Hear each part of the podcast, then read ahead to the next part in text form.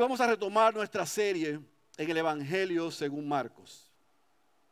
Nuestra serie en el Evangelio según Marcos. La pasada semana tuvimos que hacer un detente, pero yo creo que fue providencial. El Señor envió al pastor Luis Soto para ministrarnos y seguir en la misma línea de Marcos 13, que fue la última porción que leímos, recordándonos, recordándonos eh, el señorío, el control de, de quién es Cristo, la persona de Cristo. Pero yo quiero que, como estamos entrando en la parte final de este libro, de este Evangelio, poder recordarles qué es lo que hemos visto en el Evangelio más corto, pero también el Evangelio de más rápida acción. El Evangelio según Marcos trata de el Rey Jesús. Y hemos dividido este Evangelio y este libro en tres partes. El capítulo 1 al capítulo 7, Jesús está contestando la pregunta, ¿quién es este hombre? Recuerden, ha sido un evangelio de acción. Es inmediato, es inmediato. Jesús hace y e inmediatamente, inmediatamente. Son las expresiones que utiliza Marcos, haciéndonos cambios escénicos. Pero en esos primeros siete capítulos, Jesús está ministrando, Jesús está enseñando, Jesús está haciendo milagros, pero le dice a cada una de las personas a quien Él interviene o hace un milagro o le enseña, guarden silencio, no se lo digan a nadie. En el capítulo 8 al capítulo 10, entonces Jesús revela quién es y a qué vino. Capítulo 8, capítulo 9, capítulo 10, Él anuncia quién es y a lo que vino, pero desafortunadamente a quien le revela quién es y a lo que vino, no entendieron nada. Se les pasó por encima de la cabeza. Estaban más preocupados quién iba a ser el mayor cuando él no estuviese. Y desde el capítulo 11 al capítulo 16, a cerrar este libro, vemos entonces cómo Jesús cumple el ministerio y contesta la pregunta, ¿quién es este? Pero yo quiero que vaya un momento a Marcos capítulo 8, versículo 31, antes de entrar de lleno al texto de esta mañana, porque nos va a servir para poder ubicarnos en lo que vamos a comenzar a ver hoy hasta culminar este libro. Marcos capítulo 8, versículo 31 Dice, y comenzó a enseñarles que el Hijo del Hombre debía padecer muchas cosas y ser rechazado por los ancianos, los principales sacerdotes y los escribas y ser muerto y después de tres días resucitar. Ese anuncio se hace en tres ocasiones entre el capítulo 8 al capítulo 10. Jesús va al monte de la transfiguración, muestra quién es alguno de sus discípulos, pero ellos no entendían eso que aparece en pantalla. Ellos no entendían que el Hijo del Hombre debía padecer muchas cosas, debía ser rechazado por los religiosos, debía ser entregado, debía ser muerto y que venía a resucitar. Vimos por siete capítulos lo que Él está haciendo, ellos no lo entienden, Él se revela, Él les explica, Él les anuncia, a esto yo he venido, ellos no entienden. Capítulo 11 hace su entrada triunfal a Jerusalén, y desde el capítulo 11 hasta el capítulo 13 vemos a Jesús en Jerusalén, en el templo, anunciando la destrucción de la ciudad, la destrucción del templo, desenmascarando el sistema religioso, avergonzando a los líderes que habían engañado al pueblo judío, anunciándoles el abandono de Dios, profetizando un caos y una destrucción pero asegurándole a sus seguidores que estarían seguros, se mantuviesen alertas y que estén seguros porque él iba a ir, pero iba a regresar. Y ahí nos dejó el pastor Suso en nuestro último mensaje en el capítulo 13. Era martes, ya en la tarde, sentado en el Monte de los Olivos, mirando la ciudad de Jerusalén y el templo, anunciando la destrucción del templo la ciudad, de un templo que ya no iba a ser necesario porque él iba a ser el templo enseñándoles lo que debían hacer, preparándoles para su regreso, llamándoles a estar alertas y termina el martes en la noche. ¿Qué sucede? Vaya al capítulo 14 y leamos del versículo 1 al 25 lo que sucedió miércoles y jueves de esa última semana de nuestro Señor Jesucristo. Marcos capítulo 14, versículo 1 al versículo 25 Vamos a leer, orar y comenzamos a trabajar. Marcos capítulo 14, versículo 1 a 25, como está ahí me dice amén. Leemos la santa y poderosa palabra de nuestro Señor. Faltaban dos días para la Pascua y para la fiesta de los panes sin levadura. y los principales sacerdotes y los escribas buscaban cómo prenderle con engaño y matarle. Porque decían, no durante la fiesta, no sea que haya un tumulto del pueblo. Y estando él en Betania, sentado a la mesa en casa de Simón el leproso, vino una mujer con un frasco de alabastro de perfume muy costoso de nardo puro, y rompió el frasco y lo derramó sobre la cabeza de Jesús. Pero algunos estaban indignados y se decían unos a otros, ¿para qué se ha hecho este desperdicio de perfume? Subraye eso, desperdicio de perfume. Porque este perfume podía haberse vendido por más de 300 denarios y dado el dinero a los pobres. Y la reprendían. Pero Jesús dijo, dejadla. ¿Por qué la molestáis? Buena obra ha hecho conmigo. Porque a los pobres siempre los tendréis con vosotros y cuando queráis les podréis hacer bien, pero a mí no siempre me tendréis. Ella ha hecho lo que ha podido. Se ha anticipado a ungir mi cuerpo para la sepultura. Y en verdad os digo, donde quiera que el Evangelio se predique en el mundo entero, también se hablará de lo que está, de lo que ésta ha hecho para memoria suya. Versículo 10. Entonces Judas Iscariote, que era uno de los doce, fue a los principales sacerdotes para entregarle, entregarles a Jesús. Cuando ellos lo oyeron, se alegraron y prometieron darle dinero. Y él buscaba cómo entregarle en un momento oportuno. El primer día de la fiesta de los panes sin levadura, cuando se sacrificaba el cordero de la Pascua, sus discípulos le dijeron, ¿dónde quieres que vayamos y hagamos los preparativos para que comas la Pascua? Y envió a dos de sus discípulos y les dijo, id de la ciudad y allí os saldrá al encuentro un hombre que lleva un cántaro de agua, seguidle. Y donde él entre, decida al dueño de la casa, el maestro dice, ¿dónde está mi habitación en la que pueda comer la Pascua con mis discípulos? ¿Dónde está, disculpe, la mi habitación en la que pueda comer la Pascua con mis discípulos? Y él os mostrará un gran aposento alto, amueblado y preparado. Hacer los preparativos para nosotros allí. Salieron pues los discípulos y llegaron a la ciudad y encontraron todo tal como él les había dicho y prepararon la Pascua. Al atardecer llegó él con los doce y estando sentado a la mesa comiendo, Jesús dijo, en verdad os digo que uno de vosotros me entregará el que come conmigo. Ellos comenzaron a entristecerse y a decirle uno por uno, ¿acaso soy yo? Y él les dijo, es uno de los doce, el que moja conmigo el plato, porque el Hijo del Hombre se va tal y como está escrito de él. Subraye eso. Pero hay de aquel hombre por quien el Hijo del Hombre es entregado. Mejor le fuera a ese hombre no haber nacido. Y mientras comían, tomó pan y habiéndolo bendecido lo partió, se lo dio a ellos y dijo, tomad esto es mi cuerpo. Y tomando una copa después de dar gracias, se la dio a ellos y todos bebieron de ella. Y les dijo, esto es mi sangre del nuevo pacto que es derramada, subraye, por muchos. En verdad os digo, ya no beberé más del fruto de la vid hasta aquel día cuando lo beba de nuevo en el reino de Dios. Vamos a orar. Padre, pedimos tu asistencia en la explicación de estos versículos. Yo reconozco mi incapacidad y mi insuficiencia, pero descanso en el poder de tu Espíritu y de tu palabra. Háblanos en esta mañana. Estamos listos en el nombre poderoso de Jesús. Amén, amén y amén.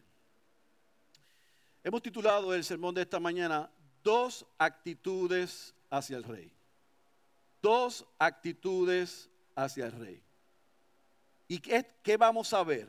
Yo sé que hay una porción bastante extensa pero la hemos dividido de una manera que yo creo que es comprensible y puede seguir una línea melódica. Y estos son los seis puntos que vamos a ver en esta mañana. Número uno, número uno en el versículo 1 y versículo 2 vamos a ver la conspiración de los religiosos. La conspiración de los religiosos. El versículo 3 al versículo 9 vamos a ver la adoración de María. Y usted debe estar preguntándose, pero decía una mujer, no decía María. Stay tuned. Número 3, versículo 10 al versículo 11 la traición de Judas. Versículo 10 al versículo 11, la traición de Judas. El versículo 12 al versículo 16 vamos a ver la preparación de la Pascua. La preparación de la Pascua. El versículo 17 al versículo 21 vamos a ver la última oportunidad que Jesús le da a Judas de arrepentirse. Y del versículo 22 al versículo 25 vamos a ver la cena del Señor, la institución de la cena del Señor, que dicho sea de paso, al finalizar el sermón celebraremos como iglesia. Otra vez, conspiración de los religiosos, la adoración de, María, la traición de Judas, la preparación de la Pascua, la última oportunidad a Judas para arrepentirse y la institución de la cena del Señor. Ahora, vamos a, antes de entrar al versículo 1 y al versículo 2, yo quiero que se ubique nuevamente donde estábamos. Era martes en la tarde, Jesús terminó de enseñar en el templo o de desenmascarar a los religiosos. Está en el Monte de los Olivos. Los discípulos le dicen, mira la hermosura de nuestro templo. Él anuncia la destrucción. Él anuncia su regreso y termina el día. Él iba camino a Beteta, Betania, disculpe, a donde tenía un lugar donde se estaba ¿qué? reposando, donde descansaba. Cuando esto está sucediendo, Marcos comienza el capítulo 14 diciéndonos que después de Jesús decir lo que dijo, y Mateo nos abunda que no solamente él dijo su regreso y la parábola de la higuera, sino que él enseñó otras parábolas. Así que estuvo enseñando ese martes por la noche bastante. El miércoles en la mañana dice tanto Marcos como eh, Mateo en el capítulo 26, en el relato paralelo, que los religiosos estaban conspirando para matar a Jesús. Se cansaron, se agotaron. Después de lo que escucharon, del ridículo que hizo, que hicieron de cómo se vieron, cómo los desenmascararon, el anuncio sobre el abandono de Dios sobre ellos, sobre la ciudad, se cansaron. Y dice Marcos que estaban conspirando para matar a Jesús, pero Mateo nos dice que estaban en el patio de la casa de Caifás, el meromero, como dicen los mexicanos, el sumo sacerdote. Allí estaban planificando cómo destruir a Jesús. Sin embargo, Jesús mismo en Mateo 26 le dice a sus discípulos, en dos días seré entregado y seré muerto. En dos días seré entregado y seré muerto. O sea, los religiosos están tratando de hacer algo que Jesús sabía que iba a suceder. Ya lo había anunciado.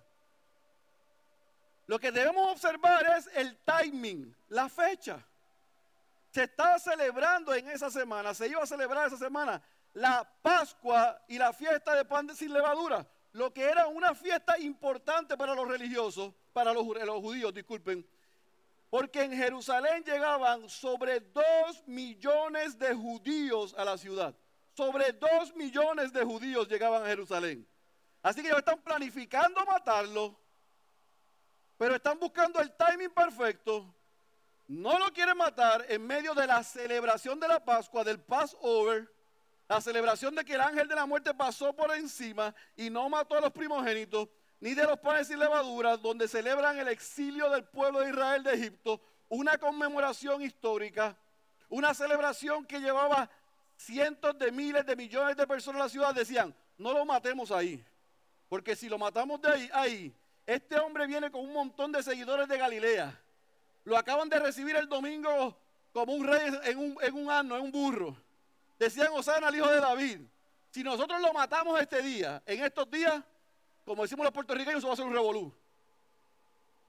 Sin embargo, mientras ellos están pensando cuándo matarlo y poniéndose de acuerdo cuándo lo van a matar, ya Jesús dijo, había dicho, le van a matar el viernes. Seré entregado y seré muerto. Importante esas dos líneas. La vamos a ver ahorita como llegan a su sitio. Ellos planifican una cosa, Jesús había decretado otra. Termina siempre pasando lo que Jesús dijo. ¿Está conmigo?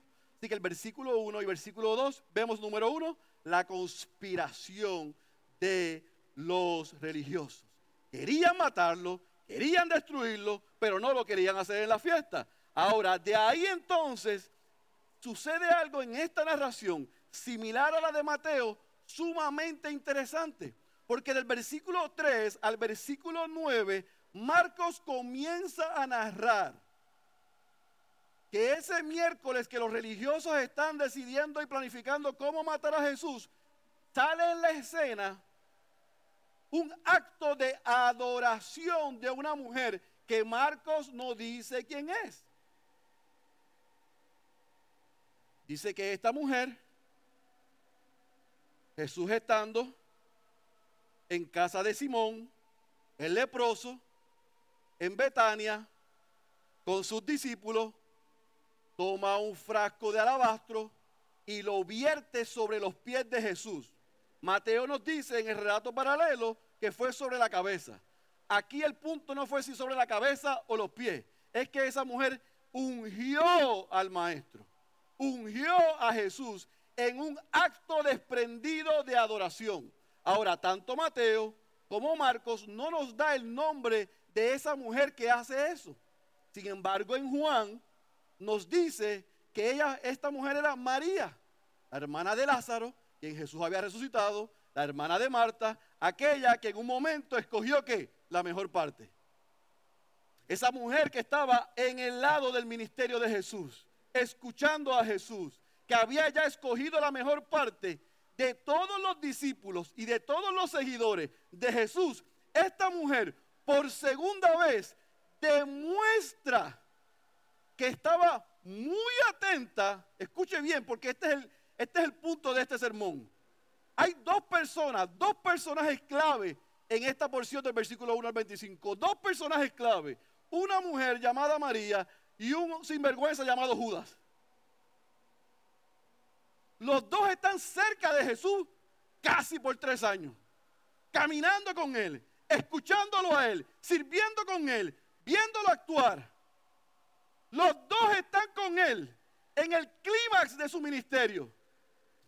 Pero uno de ellos decide, entiende, abraza en el momento histórico en que Jesús se encuentra. Y ella, sin importar la opinión de los discípulos, sin importar la opinión de Simón, el dueño de la casa, toma un jarro de alabastro, de un perfume carísimo. El precio de ese perfume daba para darle alimento a los pobres por un mes. Y ella lo derrama, unge a Jesús pensando convencida, este hombre nos está diciendo que va a entrar a Jerusalén, que lo van a entregar, que lo van a matar. Esta va a ser mi última oportunidad para hacer un acto de adoración y yo no voy a perder la oportunidad. No me importa lo que diga la gente. ¿Está conmigo? Ahora, ¿sabe cuál es el lado interesante? Que esto no sucedió el miércoles. Marcos y Mateo lo colocan después de la conspiración. Pero esto sucedió sábado en la noche, antes de Jesús hacer su entrada triunfal a Jerusalén. Esta mujer no había escuchado a Jesús en el templo diciendo las cosas que nosotros escuchamos. Esta mujer no había visto cómo él limpió el templo, cómo anunció el abandono de Dios a, Jerusalén, cómo decretó el juicio, sino que antes de que Jesús hiciera eso, esto es lo maravilloso de esa escena. Esta mujer entendió, tan pronto e, llegue a Jerusalén, comenzará a cumplirse todo lo que nos ha, dicho y yo no voy a perder la oportunidad de bendecirle. Wow. ¿Por qué Marcos y Mateo lo colocaron aquí? Es una de las 144 preguntas que tengo cuando llegue al cielo. Pero aquí está narrado una conspiración, un acto de adoración. Después que Marcos narra ese acto de adoración, dice Marcos que los discípulos se molestaron, se indignaron, comenzaron a hablarse entre sí. Pero mire qué pérdida de tiempo, mire qué pérdida de recursos, mire qué pérdida de dinero ha tomado este jarro de perfume tan caro de estas especies del Himalaya y lo ha vertido sobre Jesús. Si hubiéramos vendido eso, le hubiéramos dado de comer a los pobres. Se pusieron espirituales.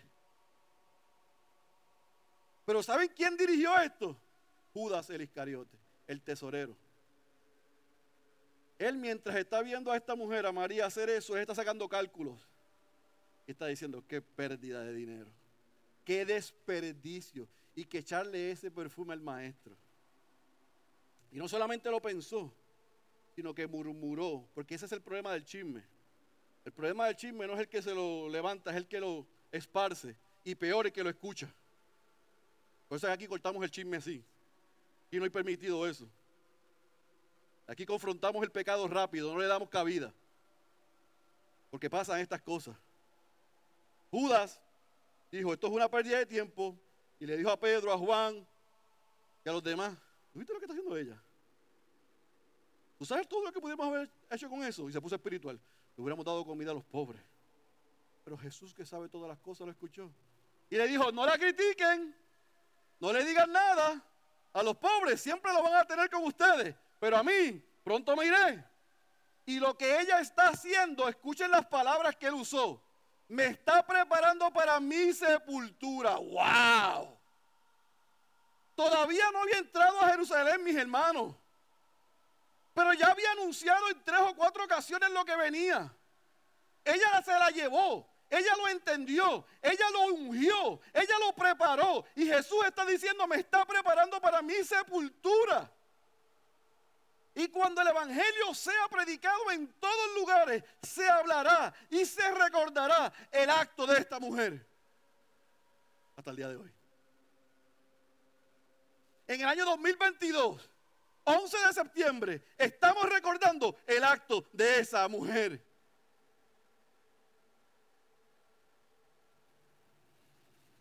Judas levantó el chisme, la murmuración, los quiso poner en contra de ella. Jesús conoce los corazones, conoce las motivaciones, la exalta por su humillación, por su reconocimiento, por su atrevimiento, por haberse atrevido a hacer lo que nadie había hecho, haber escuchado y entendido el mensaje del maestro y llevarlo.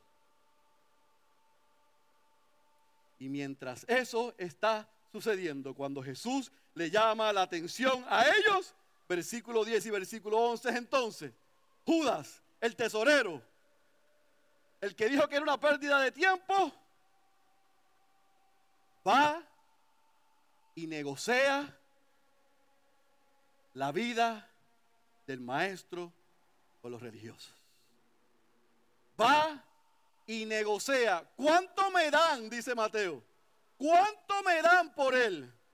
¿Cuánto dinero me van a dar? Y ellos le dieron. Marcos dice que nos deja como en la incertidumbre de que estaba esperando el cantidad de dinero, pero Mateo nos dice que era 30 piezas de plata. Literalmente, Judas después de haber visto probablemente lo que pasó allá en Betania, de haber escuchado lo que Jesús dijo en el templo. Salió quien era. Salieron sus motivaciones.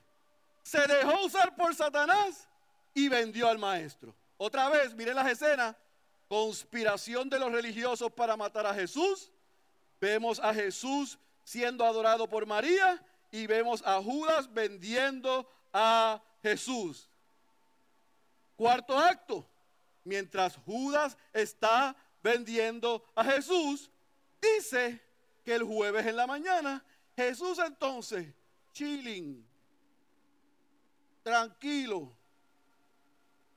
le dice a sus discípulos, vayan y preparen la celebración de la Pascua.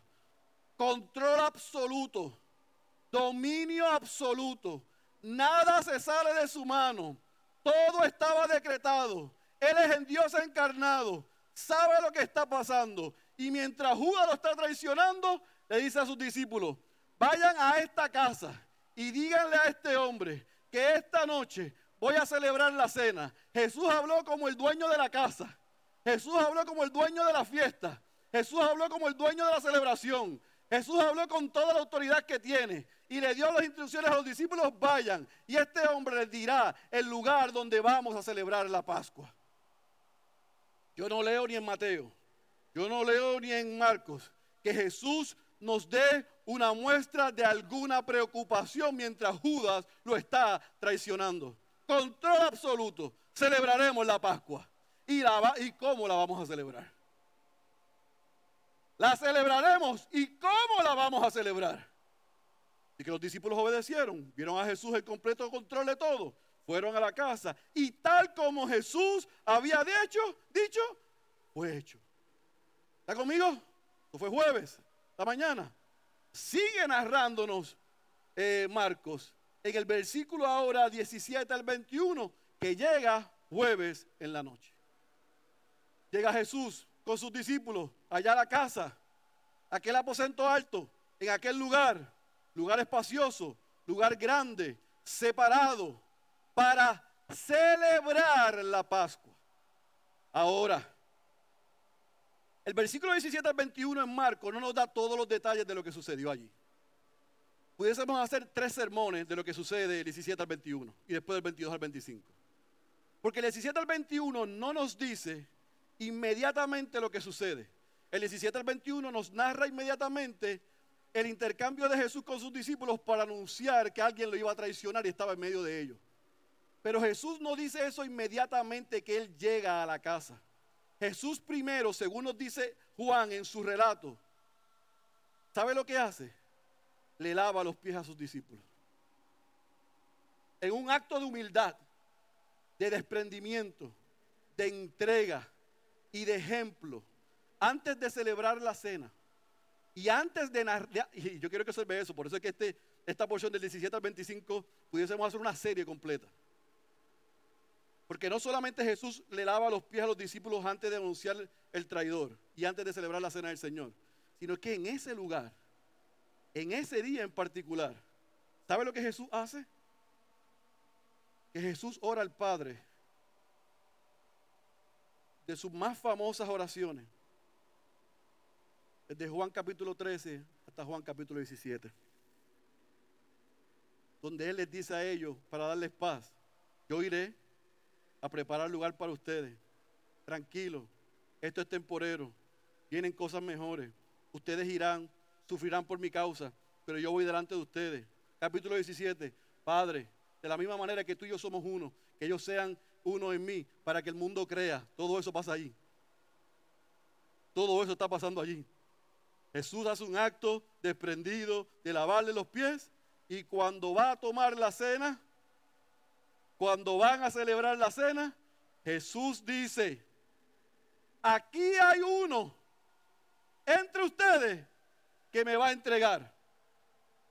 Y yo quiero que usted observe la reacción de 11 de los 12. Cuando escucharon de Jesús que uno de ellos lo iba a traicionar, ellos comenzaron a afligirse uno por uno y a preguntarse, ¿serás tú? ¿Seré yo? ¿Está hablando de mí? ¿Está hablando de mí? ¿Está hablando de mí? Se afligieron. Y Jesús dice, el que lo va a hacer, va a ser uno que meta la mano en el plato, pero es que todo el mundo mete la mano en el plato. Esa era la costumbre. ¿Está conmigo? Así que imagínese que meta la mano aquí. Si tomamos mucho la mano aquí. Ah, pero en el relato de Mateo,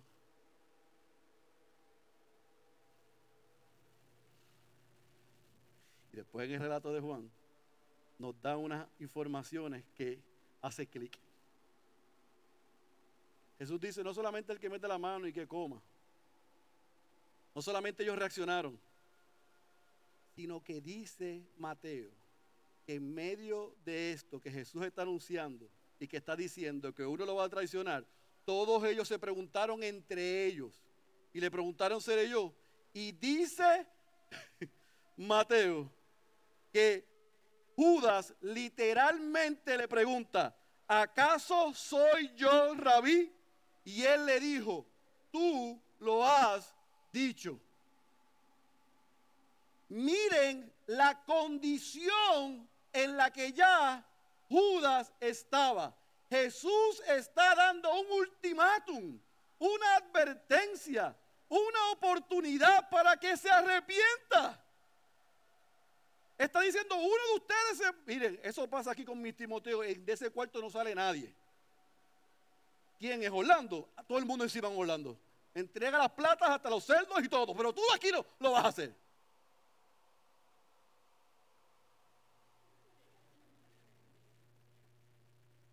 Aquí nadie sale a traicionar al maestro. Ellos se asustaron. ¿Quién será? Y el atrevido de Judas dice, ¿acaso soy yo, rabí? ¿acaso soy yo maestro? El maestro hizo, tú lo has dicho, pero ¿sabe lo que nos dice Juan en su relato paralelo? Lo que vayas a hacer, hazlo ya, hazlo pronto. Y dice Juan que Judas al inmediato se levantó y se fue.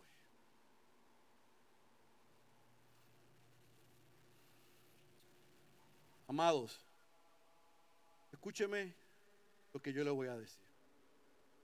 Porque yo he sido consistente en esto casi los cuatro años que llevo como uno de sus pastores. Cantábamos la canción antes de subir que nuestro juicio estaba ya decretado. Y Dios decidió sacarnos de ahí y no pagarnos con lo que nosotros merecíamos. Y darnos gracia y misericordia para que tengamos paz.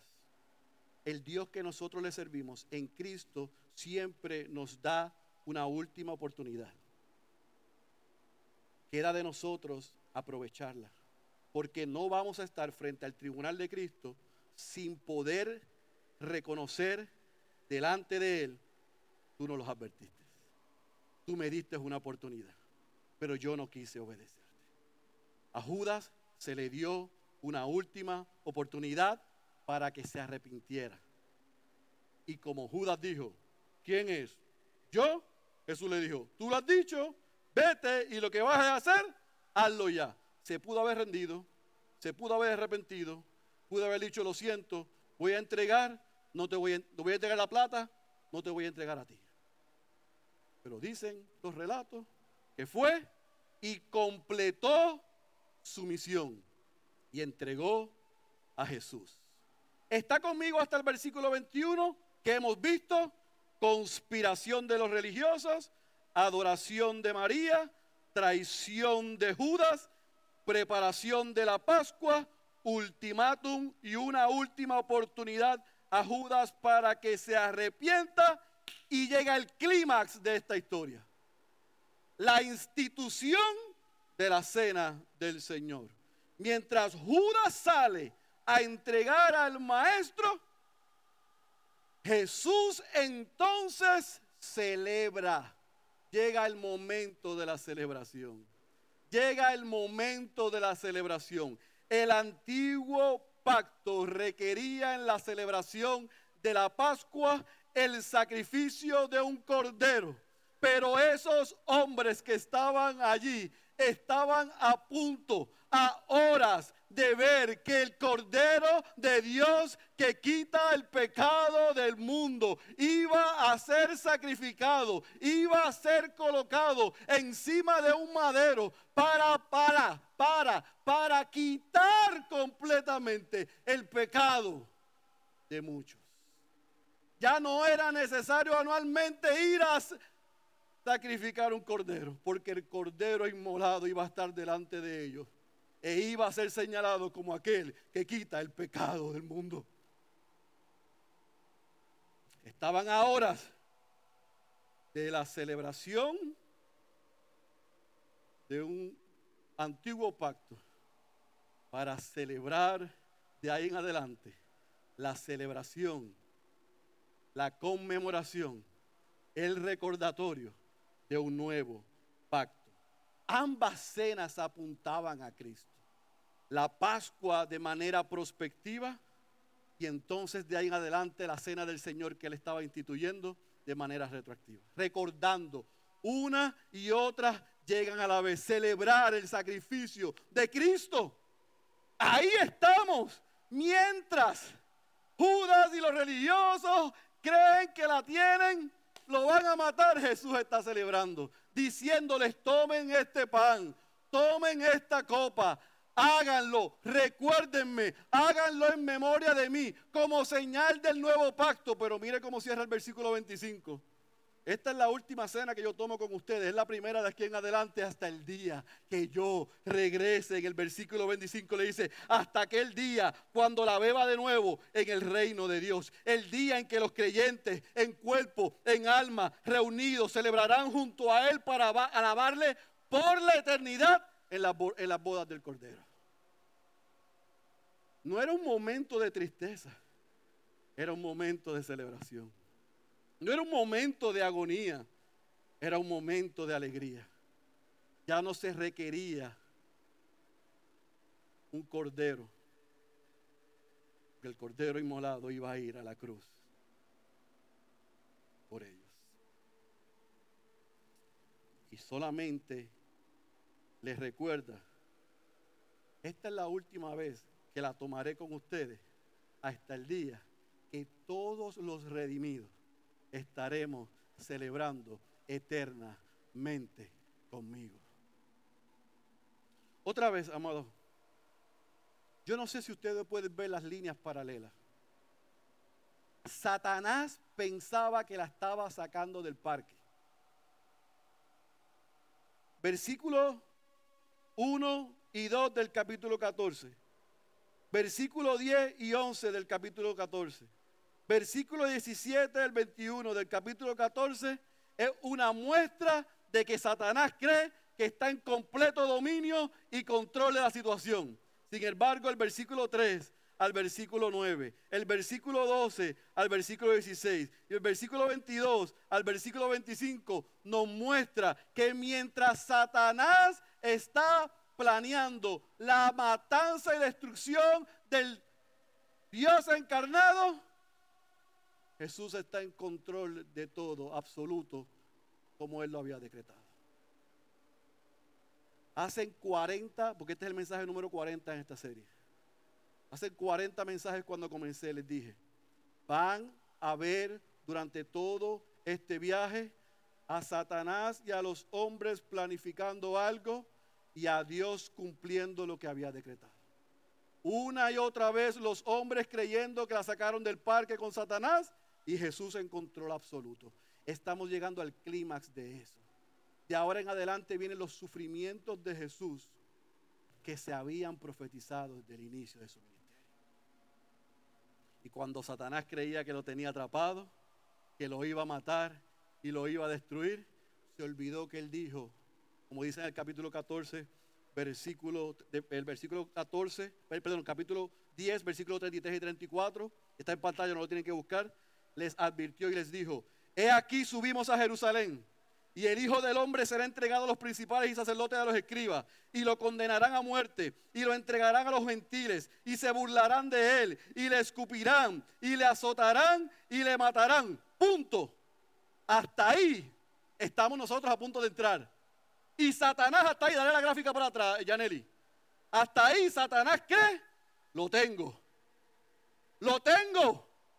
Lo voy a matar. Lo voy a destruir. Dale para adelante ahora. Pero se olvidó como él cierra el versículo 34. Y tres días después resucitará. Donde Satanás puso un punto, Jesús puso una coma. Donde Satanás dijo, se acabó, Jesús dijo, heme aquí. Satanás estaba celebrando y Jesús estaba esperando el tercer día que el Padre lo levantara entre los muertos.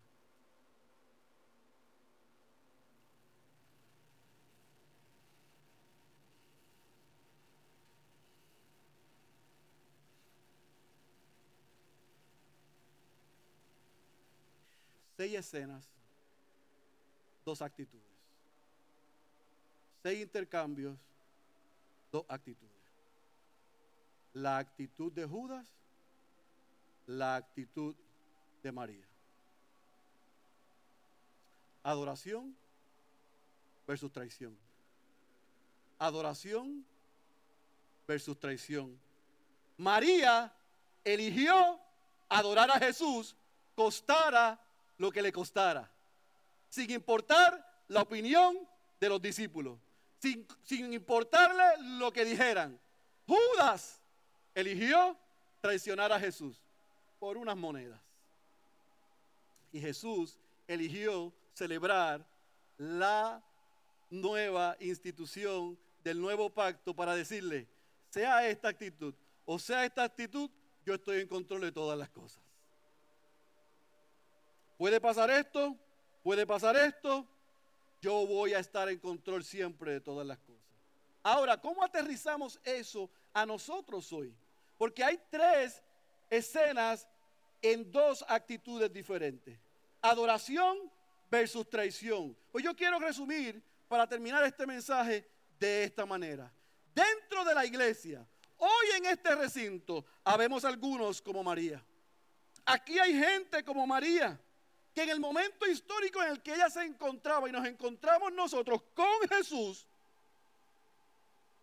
sin importar lo que digan alrededor de nosotros, nuestros familiares, nuestros amigos, nuestros compañeros, hemos decidido creerle a Jesús y no desperdiciar la oportunidad de adorarle. Aquí habemos algunos que somos como María, que hemos escuchado su palabra, la hemos abrazado, la hemos internalizado, la hemos creído y sin importar el costo estamos dispuestos a adorarle. Gloria a Dios por eso. Pero aquí hay otros como Judas Aquí hay otros como Judas, que estando en el mismo momento histórico en que nos encontramos, delante de Dios, de parte de Dios, en la presencia de Jesús, mostramos de qué estamos hechos. Mostramos lo que más nos importa.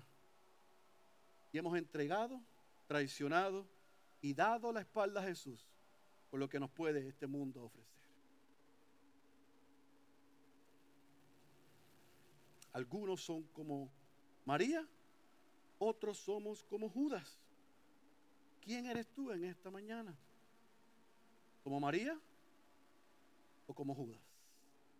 ¿Eres tú como María o como Judas? Observen que se lo dijo ahorita.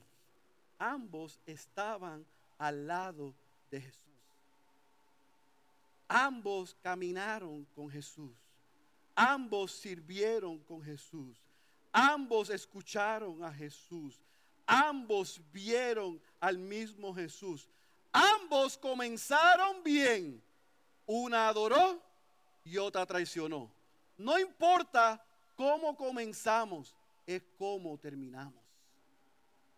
Ambos comenzaron bien y en el camino se mostró de qué estaba hecho uno y de qué estaba hecho otro. En quién confió uno y en quién confió en otra. ¿Quién era el Dios de uno y quién era el Dios de otro? ¿A quién adoraba uno y a quién adoraba otra? Sentarnos en la silla, ponernos nuestras mejores vestiduras y medir un día de la semana no nos hace adoradores de Jesús. Tener una Biblia, hablar cristianés, cantar como cristianos y actuar como cristianos no nos hace seguidores de Jesús. Ambos estaban cerca del Maestro, uno estaba lejos y otra estaba verdaderamente cerca.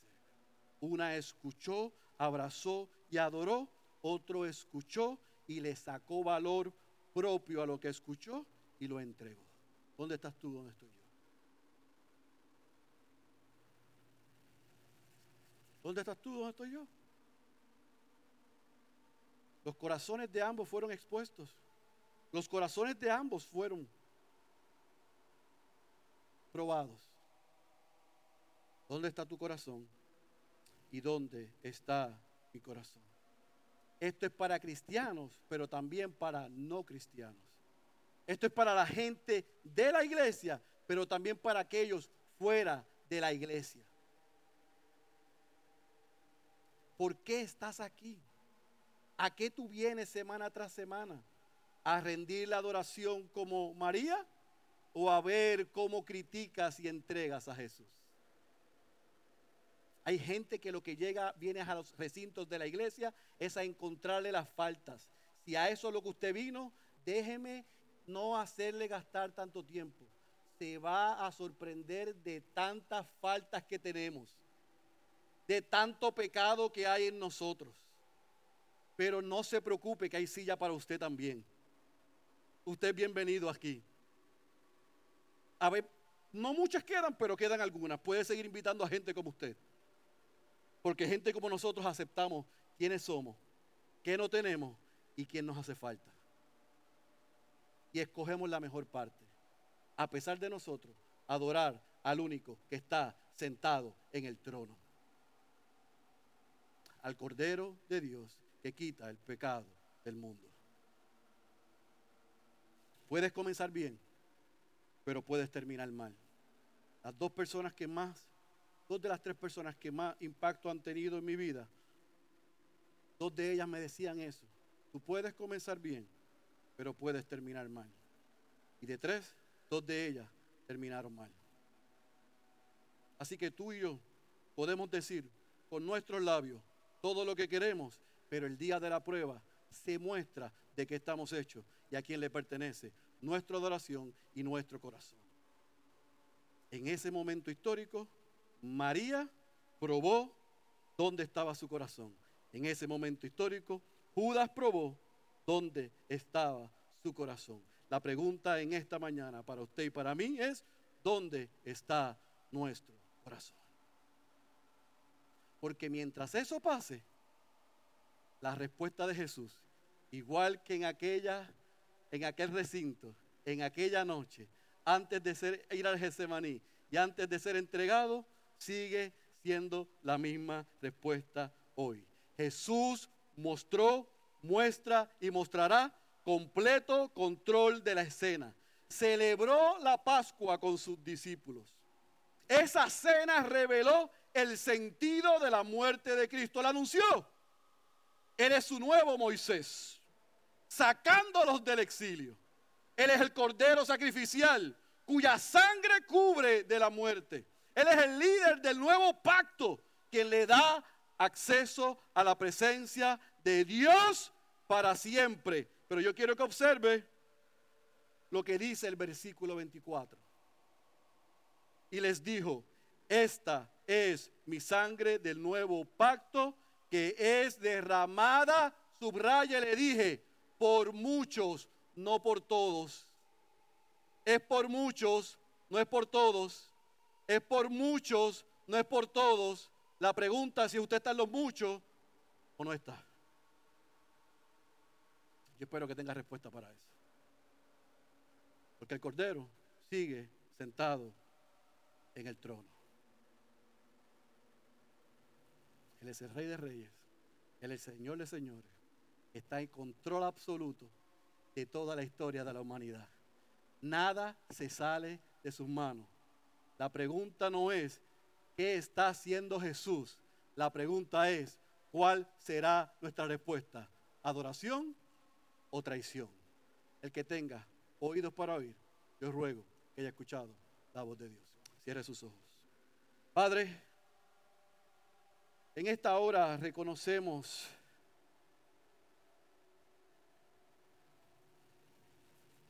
que nada se escapa de tu mano, que todo está bajo tu control y que tú has dado todo el dominio a tu Hijo, nuestro Señor Jesucristo. Hoy hemos sido desafiados y retados a recordar que podemos comenzar bien, pero terminar mal. Hemos sido desafiados y recordados a que podemos estar cerca de ti, pero nuestros corazones lejos por completo. A que podemos escuchar, hablar, cantar, leer, estudiar, vestir y reunirnos como cristianos. Y eso no es igual a que hemos nacido de nuevo. Hoy reconocemos que tú exiges de nosotros, que tú nos llamas a nosotros a una completa vida de adoración, cueste lo que cueste. Y nos llamas hoy algunos. Nos das un ultimátum algunos para que desistamos de vivir como si estuviéramos en ti, sabiendo que estamos a punto de entregarte y traicionarte. Gracias por tu palabra y porque llegas a tiempo. Porque a unos nos recuerda que vale la pena adorarte, cueste lo que cueste. Y a otros nos estás llamando hoy al completo arrepentimiento, que es un cambio de dirección.